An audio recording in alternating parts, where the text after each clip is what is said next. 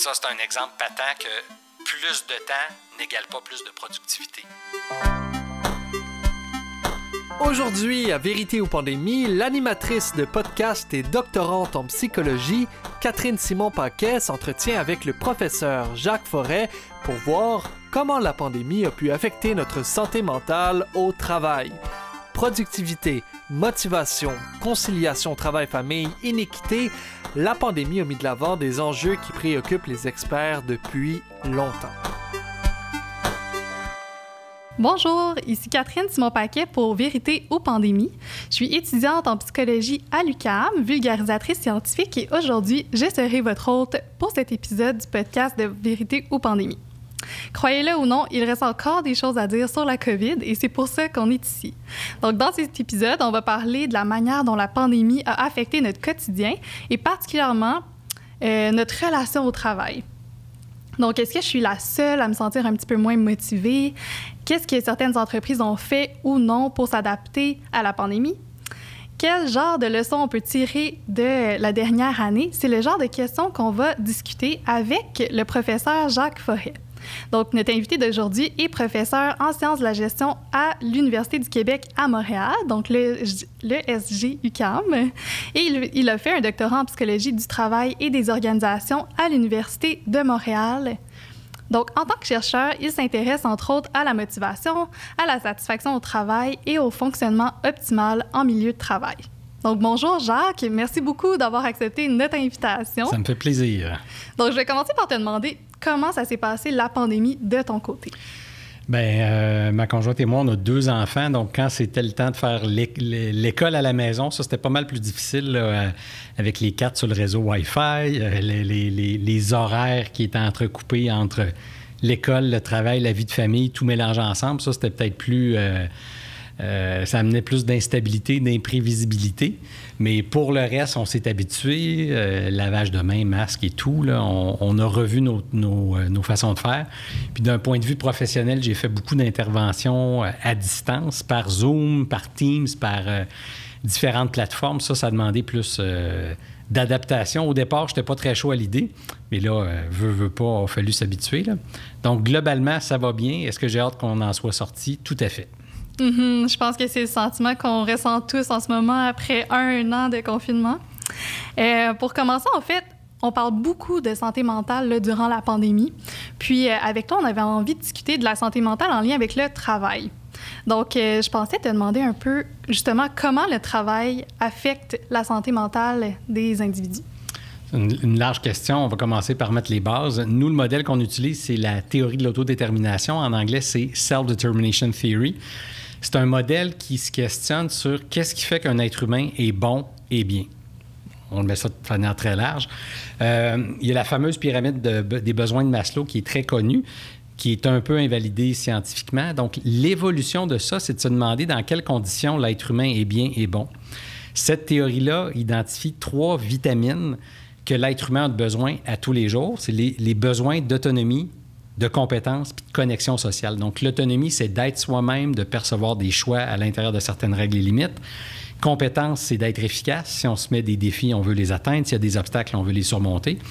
Et affiliation sociale, c'est est-ce que je sens que j'ai des relations interpersonnelles mutuellement satisfaisantes? Cette théorie-là, elle se conforte au travail, en sport, à la famille. Donc, c'est une théorie humaine, ce n'est pas une théorie propre au travail. Pour revenir à ta question, qu'est-ce que le, bien-être au travail? C'est est-ce qu'au travail, je peux être parfaitement moi-même, efficace et connecté aux autres? Ça, c'est des environnements qui vont permettre d'augmenter les émotions positives, diminuer les, les, émotions négatives, augmenter la satisfaction. Ça, c'est les conditions qui nous permettent de nous émanciper, de nous actualiser. À l'opposé, si les mêmes besoins sont frustrés, si on se fait imposer une façon de faire, si on ne nous donne pas de choix sans nous expliquer pourquoi. Si on nous fait sentir incompétents ou si on se sent mis à l'écart comme du bullying ou du, euh, harcèlement, bien, ces, ces circonstances-là vont nous amener à avoir du mal-être. Donc, le travail, ça peut soit être un milieu où est-ce qu'on est bien ou c'est un milieu où ça nous rend malade. Donc, euh, la, satisfaction et la non-frustration des besoins, c'est vraiment une variable qui est importante. Donc, en pandémie, celles et ceux dont, pour qui le travail, c'est une source de vitamines, Ça peut être un facteur protecteur. Euh, mais en, gros, c'est ça. Donc, qu'est-ce qui explique le bien-être au travail et ailleurs? Le modèle qu'on utilise nous dit faut que tu aies tes vitamines à tous les jours dans toutes tes sphères de vie, ce qui a été affecté, entre autres, par la pandémie. Mm-hmm. Moi, par exemple, j'ai trouvé ça quand même difficile de plus euh, voir mes collègues en vrai, puis pouvoir discuter avec eux. Puis j'ai aussi entendu parler euh, des fameuses conversations de corridor qui nous qui nous donnent quand même de l'information hein, sur notre environnement de travail, sur euh, nos collègues, sur les dynamiques aussi qu'il y a dans les milieux de travail. Donc, je pense que c'est quelque chose qui a été particulier durant la pandémie, de perdre un peu les genres de conversations informelles qu'on avait.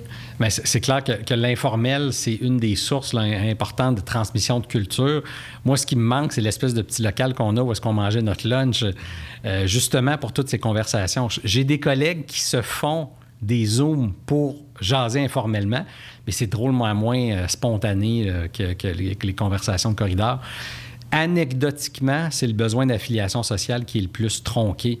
Euh, si vous aviez un parcours en vous rendant au travail le matin, vous arrêtez au café, vous parlez à la personne, vous prenez votre croissant, vous parlez à quelqu'un d'autre, mais tout ça a été évacué, ce qui a rendu la vie quotidienne plus difficile. Puis vu qu'il n'y a pas d'espace tampon entre le travail et la vie personnelle, pour la plupart des gens, parce qu'il y a des gens qui ne peuvent pas faire de télétravail.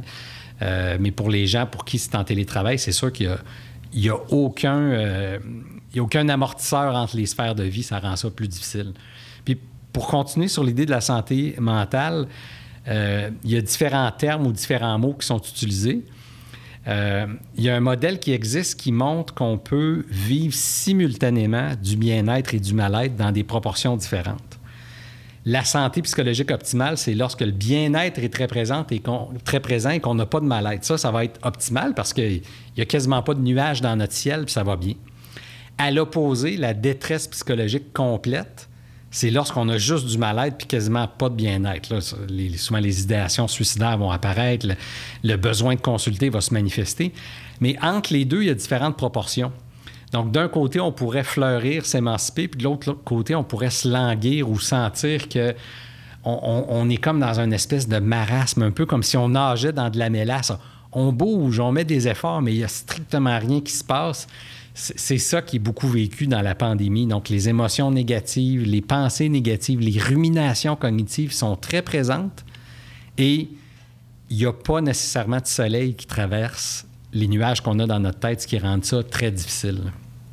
Est-ce qu'on pourrait faire un lien avec l'absence de motivation au travail? Si on fait le lien entre les trois besoins dont j'ai parlé puis les motivations, euh, les recherches qui mesurent les mêmes trucs plusieurs fois de suite montrent que quand les besoins psychologiques sont satisfaits, ça augmente deux types de motivation que sont le plaisir et le sens.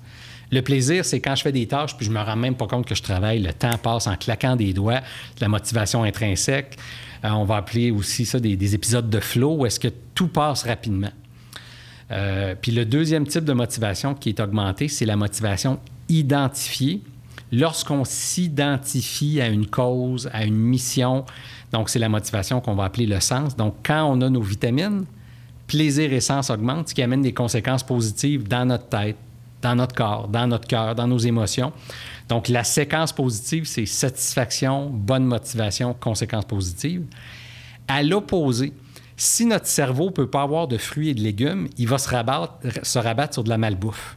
C'est quoi la malbouffe pour la motivation humaine? C'est notre ego, notre orgueil, la réputation, ou encore les récompenses sociales ou matérielles. Donc, les, motivations qu'on appelle introjectées puis extrinsèques sont reliées parfois à des conséquences positives, mais beaucoup moins fortement que plaisir et sens. Donc, si on fait lien entre motivation bien-être, c'est clair que on est toujours mieux d'avoir plaisir et sens que orgueil et récompense. ça, c'est difficile à comprendre pour les gens parce qu'en contexte de travail, on se dit on est là pour la paye, on va chercher notre moyen de subsistance, puis ensuite on va aller s'éclater. Mais moi, je fais de la recherche puis des interventions justement pour qu'il n'y ait pas de différence entre ta vie personnelle et ton travail. Tu vas avoir du plaisir et du sens au travail et tu vas avoir du plaisir et du sens dans ta vie personnelle. C'est ce que veut la théorie de l'autodétermination. Puis je vous en parle ici, mais on est 400 chercheurs sur la planète à l'utiliser depuis maintenant 50 ans. Donc, c'est un corpus qui, est fascinant à la fois d'un point de vue recherche et d'intervention. Mais je trouve ça super intéressant, l'idée aussi de sens. Puis j'ai envie de te poser une question par rapport à ça. J'ai l'impression qu'au début de la pandémie, il y a plusieurs personnes qui ont cherché du sens euh, à ce qu'ils faisaient, à leur travail. On peut penser que, par exemple, travailler en santé, euh, ça donnait un sens à ces personnes-là, de se dire Ah, oh, mon Dieu, je vais vraiment faire quelque chose de bénéfique pour la société, pour la prévention euh, de, des cas de pandémie, puis tout ça. Mais si, mettons, on avait un, travail qui nous paraissait un peu comme insensé dans ce contexte-là, je me demande, euh, j'ai l'impression qu'il y a quand même plusieurs personnes qui se sont demandé pourquoi faisaient ce travail-là, Mm-hmm. donc, moi-même, au début de la pandémie, je me disais, ah, tu sais, de faire de la recherche, est-ce que c'est vraiment pertinent en ce moment, en temps de pandémie? Est-ce qu'on devrait plutôt prendre une pause puis aller aider, par exemple, dans les CHSLD ou dans, sur le terrain? C'est des questions qui ont comme traversé mon esprit. Donc, on dirait que je me demande comment les gens font pour trouver un sens à leur travail au final. Ça, c'est une bonne question. Puis ce qui est particulier avec la pandémie, c'est que tout le monde a été confronté à une situation en même temps. Euh, si une épreuve personnelle nous, atteint, par exemple, un, problème de santé, la perte d'un être cher, c'est vraiment individuel, mais là, ça a été planétaire. Donc, ça, ça rend ce questionnement-là simultané pour l'ensemble de l'humanité. En recherche, il y a certaines enquêtes qui voient l'évolution dans le temps des types de motivation. Ce que tu sembles euh, dire dans tes propos, c'est des gens qui avaient déjà un peu de sens, mais qui veulent l'augmenter ou encore le maintenir ou le protéger. Les facteurs qui permettent d'augmenter le sens, là, une des variables, moi, qui m'interpelle à la fois en intervention par recherche, c'est un quatrième besoin qui a été identifié récemment.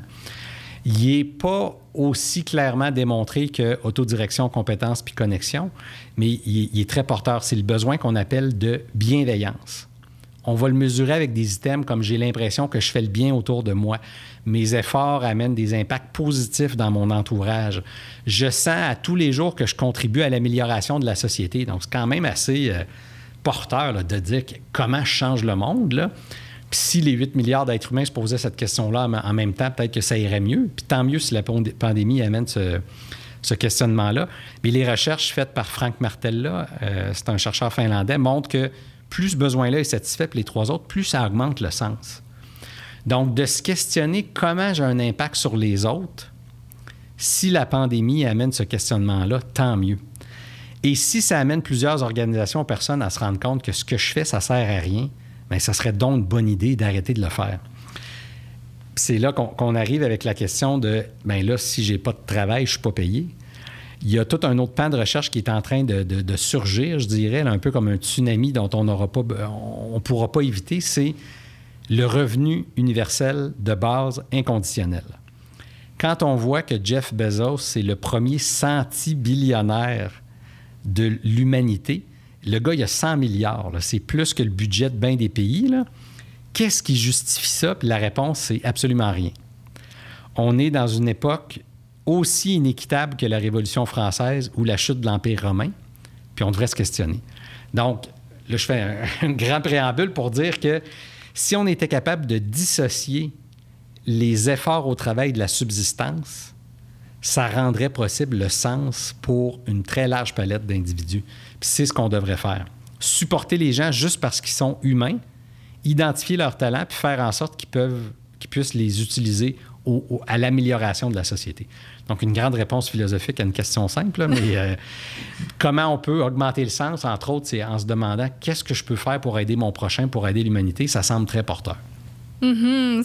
ça, fait un pont parfait, en fait, pour ma prochaine question qui était par rapport euh, aux impacts de la pandémie sur les différents travailleurs ou les différents types de travailleurs. Euh, l'autre jour, on se disait que le télétravail, c'est pas nécessairement accessible pour tout le monde. Et on se demandait si la pandémie a mis en lumière, en fait, des inégalités sociales dans le monde du travail? Bien, la réponse est oui. Euh, il faut faire la distinction entre inégalité et inéquité. Une inégalité peut être justifiée. Par exemple, si on va au restaurant, si on pouvait y aller, puis euh, les deux, on mange, toi tu manges une, petite assiette, puis moi je mange un immense plat. Si les deux, à la fin du repas, on se dit, je n'ai plus faim, c'était bon, c'est inégal. Tu as mangé moins que moi, mais c'est équitable. Parce que peut-être que ce matin, j'ai fait 100 km de vélo, puis pas toi. Une inéquité, c'est une inégalité injustifiée. Donc, pour revenir à ta question, est-ce qu'il y a des différences? C'est clair que si vous êtes au salaire minimum sur appel puis votre emploi n'existe plus, sûrement que votre situation financière était déjà précaire, donc ça vous jette dans le précipice. Si vous êtes un télétravailleur comme moi, j'ai enseigné en classe, j'ai enseigné à distance, je faisais mes rencontres en présentiel, je le fais à distance, à part que c'est cumbersome ou que c'est légèrement plus compliqué, la vie a continué pour moi. Donc, faut éviter qu'il y ait des passages à vide pour des groupes précis. Les sociétés, les pays qui s'en tirent le mieux sont, sont les sociétés où c'est le moins inéquitable. Des pays comme euh, la Norvège, la Suède, le Japon ont très peu d'écart entre les riches et les pauvres. Des pays à la fois très riches ou très pauvres peuvent être inéquitables, comme les États-Unis, le Royaume-Uni, euh, le Portugal, qui est pas riche mais inéquitable, va amener plus de conséquences. Donc, à la fois au niveau financier, ça a mis en exergue plusieurs inéquités qui devraient être revues dans les lois du travail, dans la façon qu'on partage les richesses, dans les tables d'imposition, dans l'évasion fiscale, etc. Euh, puis, mettons que vous êtes un préposé aux bénéficiaires, bien, vous ne pouvez pas envoyer un robot à votre place. Si vous êtes un coiffeur, une coiffeuse, bien, vous ne pouvez pas coiffer à distance. Si vous êtes euh, dans le secteur manufacturier, vous, vous, faites des croissants ou vous êtes un brasseur qui fait de la bière, vous ne pouvez pas vous extraire de votre travail, donc vous êtes plus exposé au danger. Donc, les inéquités étaient déjà là. Elles ont été rendues plus apparentes avec la pandémie. J'espère qu'on va être assez intelligent collectivement pour essayer de diminuer ou d'atténuer ces écarts-là. Mm-hmm. En effet, puis en parlant du télétravail, ça me fait euh, me demander en fait, euh, qu'est-ce que les entreprises ont fait durant la pandémie pour accommoder leurs employés? Puis est-ce que vous avez identifié des pratiques qui étaient vraiment plus optimales que d'autres? Moi, je ne l'ai pas fait. Je sais qu'il y a un engouement très fort parce que là, la vaccination avance bien. On, voit peut-être la lumière au bout du tunnel. Euh, j'aurais le goût de mettre le chapeau qui est plus fortement vissé sur ma tête de la théorie de l'autodétermination pour expliquer ce que j'ai vu des endroits qui faisaient déjà beaucoup confiance à leurs employés, où le climat de travail est sain, il y a une marge de manœuvre à l'intérieur de certaines règles et limites, on prend en considération les émotions des gens, il y a une chaleur humaine, donc il y a structure, il y a du soutien, il y a de la chaleur. Bien, ces organisations-là, ça a été beaucoup plus facile de dire je te faisais confiance en présence, je te fais, je continue à te faire confiance à distance. Il y a juste eu l'accommodement informatique, je dirais, à le mettre en place. Pour les emplois que ça continue d'être en présence, bien, vu qu'il y avait déjà du soutien, les gens ont continué d'être soutenus. On donne des lunettes, une visière, des masques N95, une jaquette, on, te protège, on met un plexiglas, donc on continue d'envoyer. La confiance, la satisfaction des besoins a rendu moins difficile l'acclimatation à la pandémie. Les organisations où il y avait énormément de méfiance, du contrôle, on regarde à quelle heure tu rentres, à quelle heure tu quittes, bien, il y a eu une explosion des ventes de logiciels de cybersurveillance. J'ai entendu des exemples anecdotiques de personnes qui se rendent à leur chalet, mettons le vendredi après-midi pour éviter le trafic, ils mettent leur ordinateur sur le siège du passager, puis à chaque cinq minutes, ils jouent. Ils ne regardent pas l'ordinateur, mais ils font bouger leur souris d'ordinateur pour envoyer le message aux logiciels qui sont en train de travailler. C'est complètement ridicule. Ça, défie l'entendement, ce type de situation-là. Donc, sans que je vous dise voici les meilleures pratiques en télétravail ou pas, vraiment, moi, d'un point de vue recherche, je trouve à la limite quasiment ça pas intéressant. C'est juste le lieu physique. Le lieu physique est indépendant du climat psychologique, c'est ça qu'il faut rendre visible. Moi, je dis souvent que ma job en recherche ou en intervention, c'est de rendre visible l'invisible. L'invisible, c'est les vitamines qu'on a besoin dans notre cerveau, puis tu peux les avoir en télétravail ou pas. Anecdotiquement, c'est moins riche l'alimentation à distance qu'en présence, mais c'est comme une non-question. Ce serait comme de dire, ben moi, je travaille pour le, bureau chef à Montréal, mais on a une, filiale à Chibougamau. Est-ce que c'est mieux Chibougamau ou Montréal? C'est pas une question importante, c'est qu'est-ce que je vis à tous les jours. Donc, je, je focuserai la question plus sur est-ce que je peux avoir les trois besoins, puis le télétravail peut être plus ou moins euh, possible, plus ou moins efficace pour remplir ces conditions-là. Mm-hmm. Puis, euh, j'imagine qu'on peut On peut donc en conclure que les entreprises qui soutenaient bien leurs employés puis qui répondaient à leurs besoins, ça a sûrement été un peu protecteur pour elles, dans le sens où le fait qu'elles soutiennent leurs employés, ça a dû être facilitateur durant la pandémie. Ça, ça dû réduire un peu les impacts négatifs que ça aurait pu avoir. Et je me demande aussi si ces entreprises-là, par exemple, ont été plus conciliantes par rapport à l'équilibre travail-famille, parce que on peut penser que les personnes qui étaient en télétravail, qui ont dû garder leurs enfants à la maison, euh, ont dû s'adapter. J'imagine qu'ils n'ont pas pu travailler exactement comme ils le faisaient avant. Euh, sans que je puisse répondre exactement sur est-ce qu'ils ont été plus conciliants, comment ils ont fait, euh, les principes qui expliquent. Il y a comme deux grands faisceaux que j'aimerais euh, amener suite à ta question. Le premier, c'est avant de venir à l'entrevue, j'ai lu un article sur l'imprévisibilité générée par la pandémie de COVID-19. Et plus on perçoit d'imprévisibilité, plus les besoins psychologiques d'autonomie, de compétence et d'affiliation sont frustrés. Donc, si votre famille, si votre communauté, si votre employeur permet d'atténuer l'imprévisibilité, ça va vous protéger de ces effets négatifs-là. Donc ça, c'est un, premier faisceau. Un deuxième faisceau, là, je parlais du revenu universel de base inconditionnel pour l'argent, mais une autre source qui a été mise euh, sur la sellette avec la pandémie, c'est le temps. Le temps versus l'argent. Il y a Ashley Willens, une chercheure à Harvard Business School, qui qui un questionnaire vraiment tout con, là, il est vraiment simple. C'est, elle décrit deux personnes. Une personne préfère l'argent au temps, puis l'autre personne préfère le temps à l'argent. Puis on demande à qui vous identifiez-vous. Puis cette simple question-là permet de prédire le bien-être hédonique, eudémonique, les émotions positives, puis tout ça. On prend ces enquêtes-là, puis on injecte ça dans la pandémie. Si le matin puis le soir, vous perdiez une heure et demie, puis une heure et demie dans le trafic ou en transport en commun, puis là, soudainement, vous vous rendez compte que peut-être vous pourriez récupérer six heures dans votre semaine en faisant du télétravail deux jours par semaine. Vous êtes plus efficace. Vous vous rendez compte que ce n'est pas le nombre d'heures, mais la qualité de vos heures qui permettent de prédire votre fonctionnement. Mais pourquoi on ne met pas les horaires en lien avec juste quelle énergie je dois mettre pour accomplir la tâche? Il y a, des milieux qui s'appellent des Results Only Work Environments des endroits où est-ce que seuls les résultats comptent. On dit, Catherine, tu dois faire ça pour deux semaines. Voilà nos standards de qualité puis de quantité. Mais ensuite, on ne te demande pas si ça te prend une journée, bien, tu as deux semaines quasiment de vacances. Si ça te prend les deux semaines, bien, on a bien calibré ça. Ce que beaucoup d'organisations font, c'est qu'ils gèrent le temps sans tenir compte de l'énergie puis du, désir réel. On, a vraiment un problème de contrôle dans nos sociétés qu'on ne fait pas confiance aux gens. Si on leur fait confiance, magiquement, les, résultats sont au rendez-vous. Je pense à une étude qui a été publiée par Microsoft, jusqu'à quel point c'est de la propagande, puis tout ça, mais si on passait une, semaine de cinq jours à quatre jours, leur output a augmenté. En Suède, à Malmo, il y a plusieurs organisations qui ont continué de payer leurs gens cinq jours, mais en leur demandant de travailler quatre jours. La productivité a augmenté. Donc, est-ce qu'on n'est pas en train de mettre des efforts et des ressources de manière disproportionnée dans quelque chose de totalement inefficace?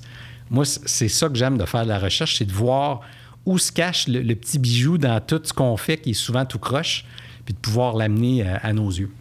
Mm-hmm. c'est super euh, intéressant, cette idée-là de temps puis euh, de productivité aussi, là, c'était une de mes questions. En fait, là, est-ce que euh, tu penses que les gens ont diminué dans leur productivité ou que c'est resté pareil? J'ai l'impression qu'on entend souvent des gens dire Ah, oh, j'ai l'impression d'être vraiment moins productif, d'être vraiment moins motivé euh, pendant la pandémie. Mon opinion, vraiment, on s'en fiche. c'est vraiment anecdotique ce que je peux amener, mais j'ai vu une étude de Harvard qui font souvent un peu des, sondages populationnels, qui ont montré dans une population de gens qui travaillent en technologie de l'information que le temps de travail avait augmenté de 30% puis la productivité avait diminué de 20% Donc, ça, c'est un exemple patent que plus de temps n'égale pas plus de productivité. Euh, je pense aussi aux travaux d'un chercheur suisse qui s'appelle Bruno Frey, qui a montré que plus vous passez de temps en transport le matin et le soir, plus votre satisfaction de vie diminue. Tellement que si vous perdez une heure à l'aller et une heure au retour, c'est aussi pire pour votre bien-être que de perdre votre travail. Donc, ces enquêtes-là qui s'accumulent, qui, qui montrent qu'on fait peut-être une utilisation non judicieuse de nos ressources d'argent, de nos ressources de temps, de nos ressources d'énergie, je souhaite vivement que la pandémie va nous permettre d'aligner le tir. Si on se rend compte que notre journée, qu'on se rendait physiquement 8 heures sur le travail, on peut abattre le même boulot en 4 heures. Pourquoi se casser la tête puis d'imposer aux gens une présence qui est totalement contre-productive? Puis dans ta question sur la friction entre le travail et la vie personnelle, si on est capable de rendre plus facile l'arrimage entre les sphères de vie, c'est clair. Là.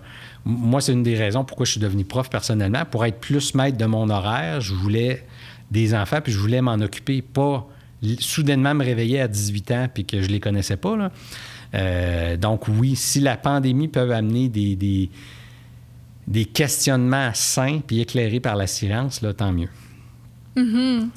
Euh, je me demande aussi comment tu as vécu ça, la pandémie, avec des enfants. Est-ce que autour de toi, tu as trouvé que les gens s'en sont quand même bien sortis ou est-ce que que tu penses que les gens ont trouvé ça particulièrement difficile, soudainement, de devoir s'adapter rapidement à ça?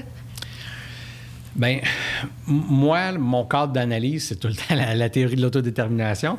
Puis ce que j'essayais de percevoir, c'est quels systèmes sociaux envoient les messages de tu peux être toi-même, je veux te développer, puis tu es important. Autodirection, compétence, affiliation. Ce que j'ai vu à l'école de mes enfants, c'est on n'a pas toutes les ressources autant qu'on aimerait, mais on va tout faire en notre pouvoir pour pas te perdre de vue, pour continuer ton cheminement et essayer de faire en sorte que tu sentes encore que tu appartiens à l'école. Ça, je trouvais ça beau comme message, mais encore là, ça a fait voir les disparités, par exemple, entre le privé et le public. Même dans le public, certaines écoles plus euh, élitistes, on dirait, que, que d'autres. Tout le monde devrait avoir une équité d'opportunités. Ce qui ne veut pas dire que tout le monde devrait avoir une équité dans les résultats. L'être humain est vraiment capable de tolérer une variabilité dans les résultats que tu obtiens mais pas si au départ, tu n'avais pas les mêmes chances. Donc, l'équité d'opportunité, c'est une variable qui est archi importante. Et euh, c'est le prochain faisceau de recherche que moi, je veux explorer. C'est jusqu'à quel point, justement, à un moment donné, si vous partez là, à une ligne de course, là, OK, mettons, on dit on va courir le 100 mètres, qui le court le plus vite? Si vous partez 200 mètres en arrière, c'est clair que jamais de votre vie, vous allez pouvoir gagner. Si euh, en une heure de travail, vous faites autant d'argent qu'un Canadien moyen dans une année, c'est clair que c'est démotivant. Donc, toutes ces, inéquités-là, euh, me font questionner beaucoup. Si on ramène ça à moi, comment je l'ai vécu, c'est clair que lorsque tout se mélange dans ta vie, que ton travail, euh, juste avant de m'en venir ici, ma fille, elle avait un, cours. Il a fallu qu'elle prenne mon ordinateur, mais là, moi, je n'avais de besoin. Fait que là, de le mettre sur l'iPad, à part les petits soucis de friction, moi, je trouve que euh, je suis privilégié, puis j'ai pu facilement passer au travers, puis j'ai hâte que tout le monde puisse s'en sortir. Je suis moins content d'un point de vue sociétal qu'on se rende compte que des personnes sont comme passées à travers les mailles du filet on devrait être assez intelligent au Québec, au Canada, puis dans l'humanité en général, que personne ne devrait tomber à travers les mailles du filet. Quand on compare le Canada aux États-Unis, c'est souvent ça qu'on voit. C'est au Canada, si tu tombes, il y a quelques filets qui vont t'empêcher de te cogner sur le sol. Aux États-Unis, dès que tu passes dans la, faille, c'est fichu. La pandémie, si ça peut nous faire voir que tout le monde est important, puis c'est quoi les trous dans notre filet, bien, on devrait aller les repriser pour qu'on perde personne. Mm-hmm. Je pense que la pandémie, ça l'a aussi mis en lumière à quel point tous les travailleurs sont interreliés, puis toutes les personnes en général humaines, mais à quel point on est interreliés à travers les pays. Puis je pense que ça l'a mis en lumière aussi la mondialisation au niveau des, du travail. Euh, par exemple, au Québec, on a remarqué qu'on produisait plus de masques ou de, euh, de jaquettes d'hôpital au début de la pandémie. Je pense que c'est intéressant, cet aspect-là. Est-ce que... Euh, est-ce que tu penses que la pandémie, ça va nous, euh, nous faire questionner sur euh, les liens qu'on a avec, les, avec l'international au niveau du travail. Ou, euh, là, on, aborde plus des questions sociologiques ou politiques, mais je peux, je peux donner mon avis d'un point de vue de recherche.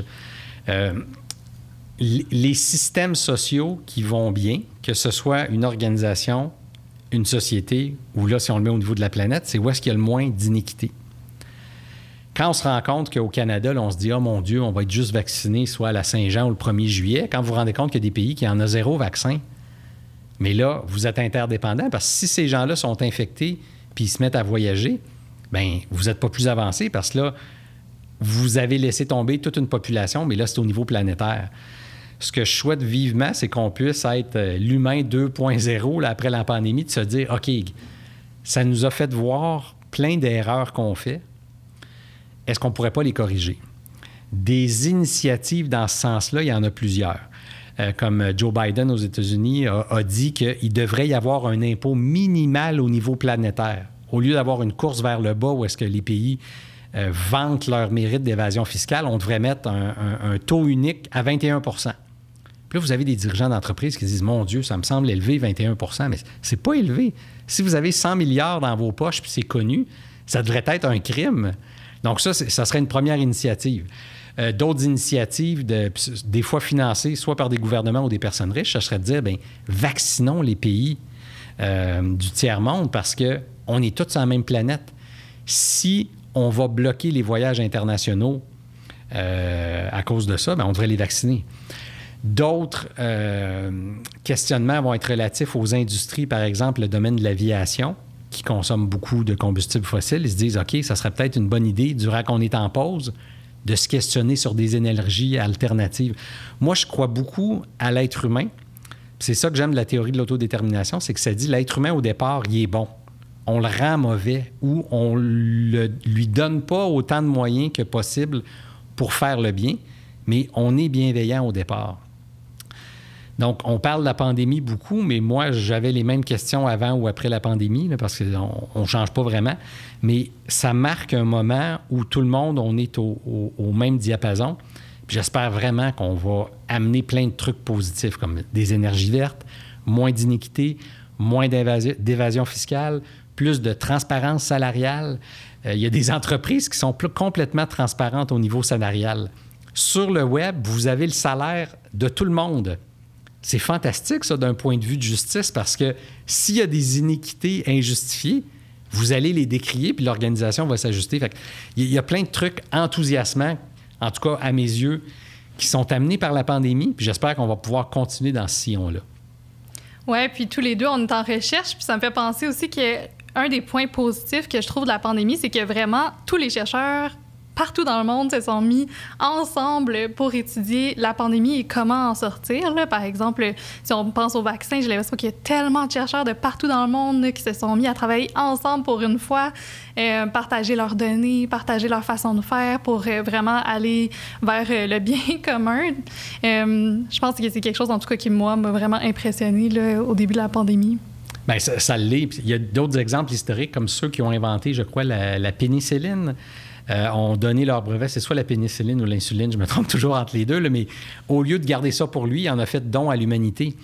Euh, la compagnie de voitures euh, suédoise, qui est maintenant chinoise, le Volvo, c'est eux qui ont inventé la ceinture à trois points. Au lieu d'en faire un brevet puis de le garder pour eux, ils en ont fait don à l'humanité. Donc, cette bienveillance-là est fantastique. Puis il y a un livre que je recommande à tout le monde, je vous le recommande très chaudement, c'est Humanité, une histoire optimiste. C'est Rutger Bregman, un, auteur euh, des Pays-Bas, qui a écrit ça. Et il montre comment plusieurs études qu'on cite souvent comme étant historiques au niveau psychologique, que l'être humain, il est mal, il est méchant, bien, on a eu tout fou. Ça a été camouflé, les résultats ont été détournés. L'être humain, à la base, est bon.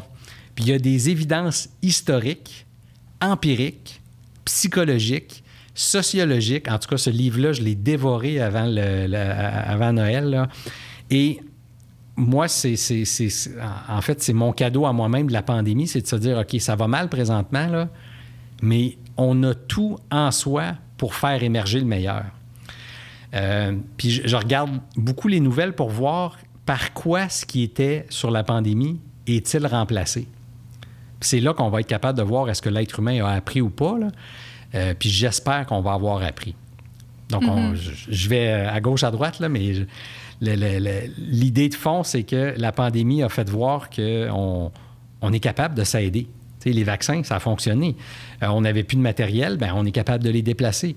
Euh, quand le canal de Suez a été bloqué par le bateau en biais, ben, on s'est rendu compte qu'on est tout interdépendant. Là. Toi, tu as acheté un livre qui est pris dans le bateau. Moi, j'ai acheté un vélo, il est dans le même bateau. On est tous interdépendants. On est tous sur la même planète. Euh, la pollution, elle ne fait pas de différence. elle n'arrête pas à la frontière. Elle se répand. L'évasion fiscale, tout le monde est perdant. Fait que si on est capable de faire voir notre interconnectivité puis d'y injecter cette bienveillance-là, je pense qu'on pourrait peut-être s'en sortir mieux. Mm-hmm. Je trouve ça super inspirant euh, t'entendre parler. En fait, il y a quelque chose qui me trotte en tête, là, fait que je vais revenir un petit peu en arrière par rapport à la pandémie. Mais tantôt, tu as mentionné euh, l'incertitude ou l'imprévisibilité, je pense. Puis ça me faisait penser au modèle de Sonia Lupien, là, qui est une grande chercheure en stress, qui dit que l'imprévisibilité, c'est un des facteurs qui cause du stress aux personnes. Donc, euh, je voulais savoir, en fait, comment les employeurs peuvent réduire l'imprévisibilité chez leurs employés. Euh, sans que ça soit l'imprévisibilité comme telle, il y a euh, Anja Vandenbroek, une, collaboratrice en, Belgique, qui, elle, a mesuré euh, jusqu'à quel point vous vous sentez sécure. Avez-vous une sécurité d'emploi? Avez-vous une permanence, qu'on appelle au, Québec? Avez-vous une job que vous avez l'impression qu'on ne peut pas vous mettre à la porte facilement, on, va le dire de même, comparé à ceux qui se sentent moins attachés ou moins liés fortement cette simple variable dichotomique-là permet de prédire la non-satisfaction versus la satisfaction des besoins ou plus de frustration versus. Donc, une manière qu'une organisation peut envoyer le message, c'est de dire je tiens à toi et je t'envoie un message que aujourd'hui tu es important et tu seras important dans la durée. Ce qu'on voit avec ce qui s'appelle la gig economy, tout ce qui est euh, les Uber, les Airbnb ou les trucs qui sont très à court terme, bien, c'est pas vrai que si pour la prochaine heure vous travaillez, vous êtes payé, puis après vous ne savez pas que ça va aller bien. C'est pas vrai. Ça amène pas de la flexibilité, ça amène juste de l'imprévisibilité. Euh, donc, le, fait de donner des emplois permanents ou pas, ça, c'est un, premier faisceau de message. Un deuxième faisceau de message, c'est en lien avec le salaire. Avec des collègues norvégiens, Anders Desvik et Bart Kuvus, on a mesuré le pouvoir motivationnel entre le salaire de base versus le salaire à la commission. souvent, le message, c'est de dire, je vais te donner un petit salaire de base, hein, je tiens à toi, mais si tu es bon, si tu es bonne, je vais te payer plus. Puis l'idée, c'est de dire, je vais stimuler la performance. Or, plus vous payez les gens par commission, puis plus vous les payez souvent par commission, plus ils veulent partir. C'est complètement contre-intuitif, mais c'est ça que la recherche dit. Pourquoi? C'est que je ne tiens pas assez à toi pour te donner un salaire de base conséquent. Donc, comment des employeurs peuvent faire ça? C'est d'envoyer un message de je tiens à toi. Mais des employeurs, on ne peut pas extraire ça d'une société. Puis on ne peut pas suppléer à une société qui, elle, n'enverra pas ce message-là. On se plaint souvent au Québec, en tout cas, non, je vais le dire autrement. Les journalistes se plaignent souvent au Québec qu'il y a trop de taxes, il y a trop d'impôts, puis tout ça.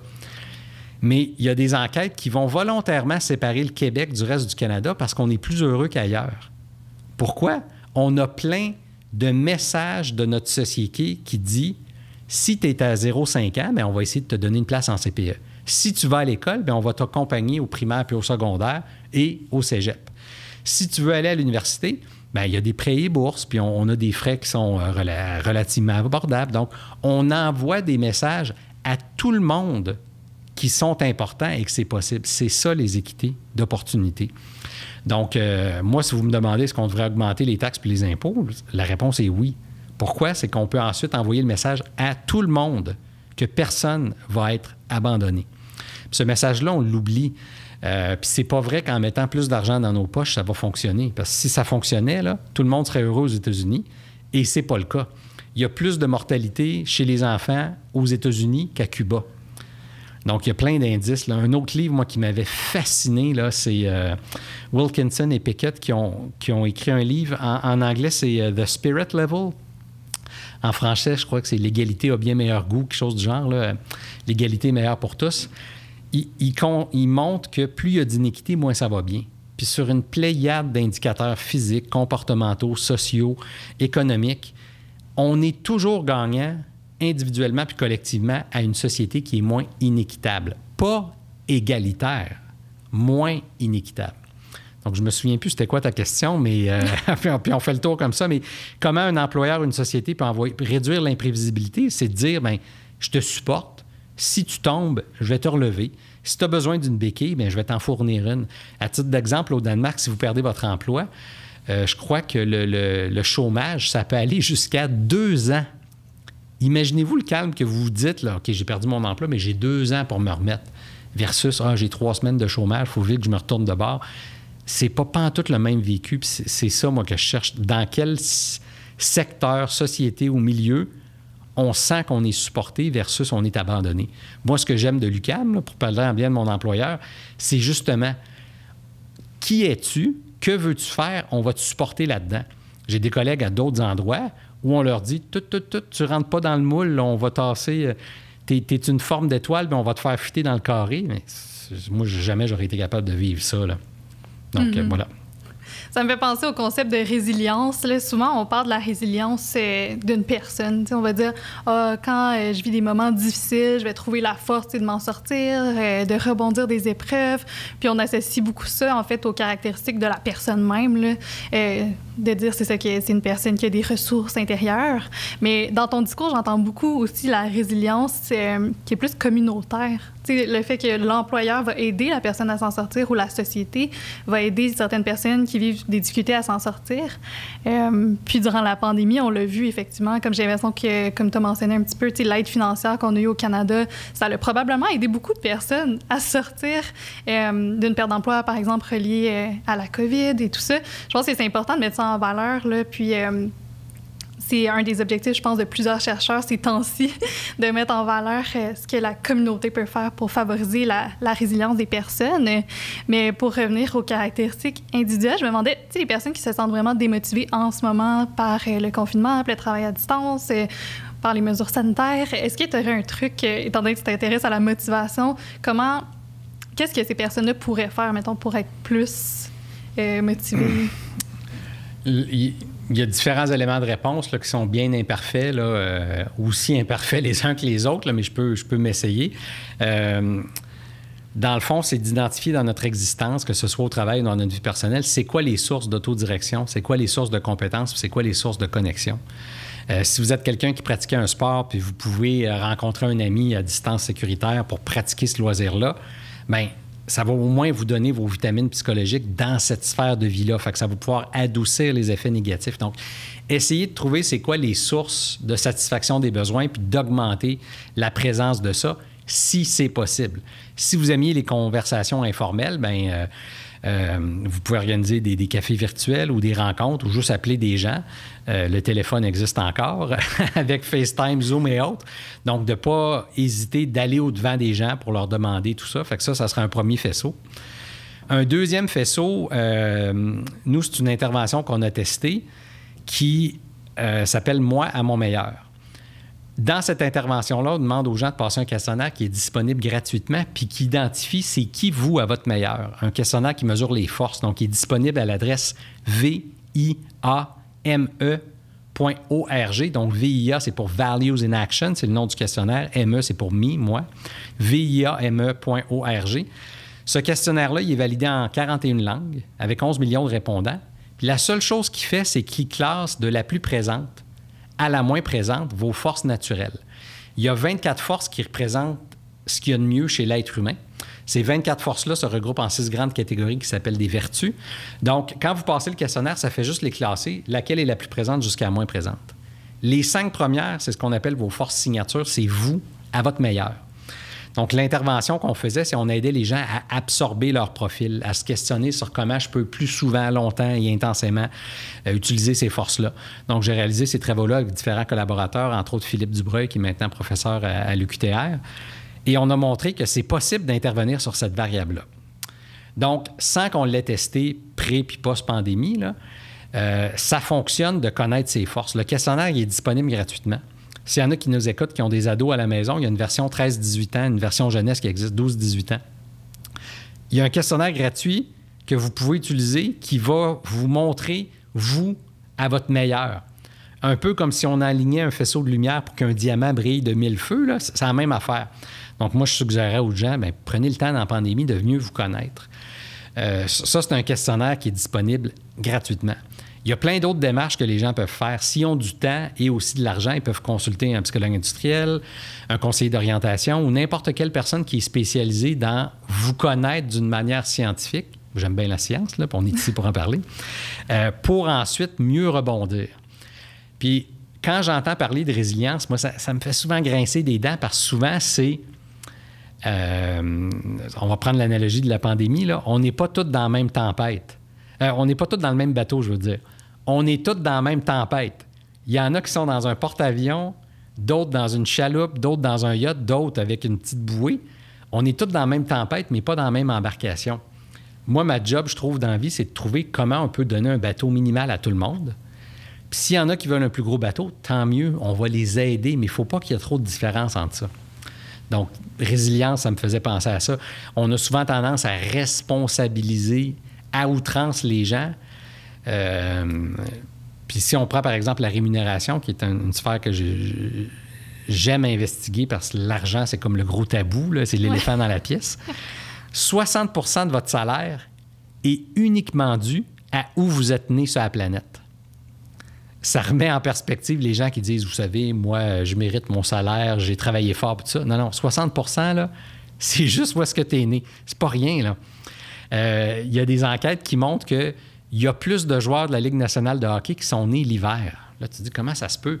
C'est que les sélections sont faites l'hiver, donc les gens qui arrivent à la sélection. Donc, c'est pas vrai qu'il y a une équité d'opportunités. Tout le monde peut être à son mère. C'est pas vrai.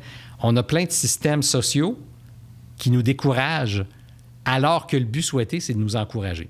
En tout cas, je, m'écarte un peu de la question, là, mais vraiment, si on est capable d'envoyer un message d'équité d'opportunité puis de soutien, on va tout gagner. Les riches comme les moins riches, les gens brillants comme les gens moins brillants, les gens qui veulent mettre des efforts et les paresseux, on va tout gagner.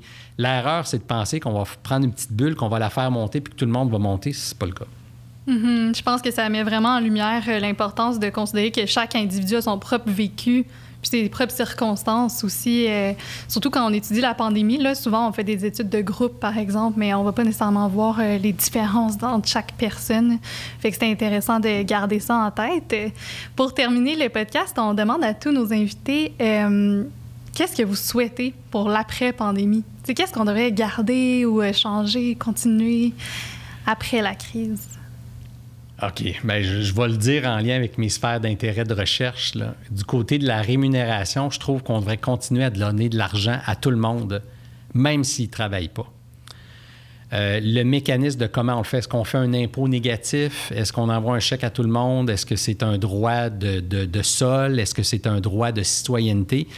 Mais on a les ressources financières pour supporter minimalement un large éventail d'individus. Diminuons l'évasion fiscale. Le Canada, c'est un paradis fiscal. Il euh, faut arrêter ça. Ça n'a aucun sens que des gens ne respectent pas les règles. Donc ça, ça serait du point de vue de la rémunération. De l'autre point de vue, moi qui me fascine, c'est temps, énergie versus argent. Le temps, c'est la seule grande faucheuse qui, est juste devant tout le monde. Hein. On vit, on meurt. On ne sait pas quand, puis tout ça. Le temps, c'est la seule variable qui nous affecte de la même façon. Si vous demandez à tout le monde qu'est-ce que tu aimerais de plus, là, la ressource qui est tout le temps Ah, j'aimerais ça avoir plus de temps. Ou ils vont le dire indirectement J'aimerais ça avoir plus d'énergie, mais ce qu'ils veulent dire, c'est J'aimerais avoir plus de temps pour dormir, tout ça. J'aimerais qu'on évalue la richesse de nos vies, non pas en richesse matérielle ou financière, mais en richesse de temps. Parce que c'est dans le temps qu'on peut vivre des affaires significatives. Donc ça, ça serait un deuxième souhait. Le troisième souhait, c'est relatif aux forces puis aux équités d'opportunités. Ça serait donc le fun si tout le monde, assez tôt dans leur vie, pourrait connaître qu'est-ce qu'ils font à leur meilleur et se concentrer là-dessus. On a toutes des faiblesses, puis il faut s'en occuper si ça nuit à la performance, mais essayons donc de faire briller tout le monde de mille feux dès le départ. Si la personne est douée, bien, laissons-la courir plus vite. Elle a des plus grosses jambes. Let's go, vas-y. Euh, si tu as un talent artistique, bien, on n'essaiera pas de t'envoyer en comptabilité parce que tu ne seras pas heureuse. On le sait que tu ne seras pas une personne heureuse là-bas. Donc, d'enligner tout notre système sur les forces en lien avec l'équité des opportunités, ça serait un deuxième souhait. faut pas que dès la naissance ou à un stade de vie, vous ayez plus aucune chance. Si on regarde des pays qui font ça, c'est tellement triste à voir. Puis malheureusement, au Québec, au Canada, il y a certains indices qui semblent montrer qu'on fait parfois des décisions dans ce sens-là. Si la pandémie peut renverser ça en se disant, mon Dieu, il y a des gens qui tombent du filet, on devrait renforcer le filet. Il y a des gens qui trichent, qui sont en train d'empocher des, dizaines ou des centaines de millions de dollars à notre détriment. Bien, ça suffit. On va aller chercher l'argent dans leur poche. Euh, les gens qui disent qu'il ne faut pas imposer plus. Non, non, non. L'Argentine l'a fait d'imposer un riche. Ils ont levé quelque chose comme quelques milliards. Pourquoi on ne le ferait pas ici? C'est pas vrai que quelqu'un a besoin de 10 millions par année pour être heureux. La recherche montre que dépasser un certain seuil qui gravite entre 80 et 200 000, mettons, peu importe sur la planète, l'argent n'a plus d'effet. Aux États-Unis, le plus haut taux d'imposition qui a été historiquement enregistré, c'est 95% Puis vous vous rendez compte que historiquement, quand les taux d'imposition étaient élevés, c'est là que l'économie s'en est euh, en aller vers le haut, tout le monde. Pourquoi? Parce qu'on envoie un message d'équité d'opportunité. Donc, plus de temps, plus d'équité d'opportunité, d'enligner la vie selon euh, nos forces plutôt que nos faiblesses, là, ça serait mes grands souhaits. C'est une longue réponse, une petite question, mais ça serait mes souhaits. Mais ça m'inspire beaucoup de penser euh, aux propositions audacieuses qu'on pourrait avoir pour le futur. Puis on dirait que je me dis qu'on le fait pendant la pandémie. On a fait des choses qu'on n'aurait jamais fait s'il n'y avait pas eu la pandémie. Un des exemples qui me vient en tête, c'est justement euh, les cours en ligne. Ça faisait des années que les gens en parlaient. Ah, on pourrait donner des cours universitaires ou même cégep, euh, secondaires en ligne pour les personnes qui ont moins accès. Par exemple, les personnes qui habitent dans les régions rurales euh, du Québec, qui peuvent pas nécessairement se rendre à l'université physiquement. Bien, ça leur donne à ce moment-là une opportunité d'étudier si on fait tout en ligne. Puis on le fait du jour au lendemain pendant la pandémie, c'est sûr que c'était pas optimal, puis qu'on va sûrement euh, développer ces compétences-là au fil du temps. Mais je pense que de, de penser en dehors de la boîte, euh, c'est quelque chose qu'on peut retenir de la pandémie, puis que j'espère que les gens vont le conserver après. Puis moi, une autre chose dont on a discuté qui me, qui me tient beaucoup à cœur, c'est vraiment la collaboration, là, particulièrement en recherche, parce que c'est mon domaine de, de travail, là, mais dans n'importe quel autre domaine aussi, j'espère que les gens vont rester plus solidaires qu'avant et réaliser qu'on est probablement plus pareil que différent au final. C'est euh, pour la suite des choses. Donc, si les personnes veulent euh, en savoir plus sur ton parcours ou suivre tes projets, où est-ce qu'ils peuvent te trouver? Je pense que tu es sur LinkedIn, mais est-ce qu'il y a des places... Euh, LinkedIn, c'est l'endroit où je mets les éléments qui sont de nature grand public. Donc, pour le grand public, de m'inviter sur euh, LinkedIn, c'est un bon moyen. Il y a aussi une plateforme qui s'appelle ResearchGate, qui est un espèce de Facebook pour les nerds. Donc, ResearchGate, vous pouvez vous abonner aux productions scientifiques d'un chercheur. Donc, s'il y en a qui, nous écoutent puis qui sont interpellés par ce que j'ai dit, euh, vous pouvez suivre le profil de recherche sur ResearchGate. Vous pouvez également faire une alerte automatique euh, Google Scholar. Euh, mais au-delà de mes propres travaux, j'invite les gens à aller visiter le site selfdeterminationtheory.org. C'est le site de la théorie sur, laquelle sur lequel vous pouvez trouver les travaux de tous les chercheurs des 50 dernières années de partout sur la planète. Donc, que ce soit en sport, au travail, en épidémiologie, en médecine sociale et préventive, euh, en activité physique, en éducation, tout est sur ce site web-là. Donc, les articles scientifiques, mais il y a aussi des podcasts, des vidéos, des articles grand public. Donc, ça serait la première source, le self-determinationtheory.org. S'il y en a qui veulent passer le questionnaire gratuit sur les forces, je répète l'adresse, c'est www.viame puis on mettra tous les liens euh, en bio, mais euh, ça me fait penser une dernière chose que le site est selfdeterminationtheory.org, mais euh, gratuitement en fait les articles des chercheurs en ligne. Puis ça, c'est quelque chose aussi qui a changé durant la pandémie. Je pense qu'il y a eu une réelle conscientisation par rapport à la science ouverte. encore aujourd'hui, la majorité des travaux des chercheurs sont sous euh, des murs qu'on appelle des paywalls. Il faut que les universités paient des millions de dollars pour avoir accès aux euh, publications de ses propres chercheurs.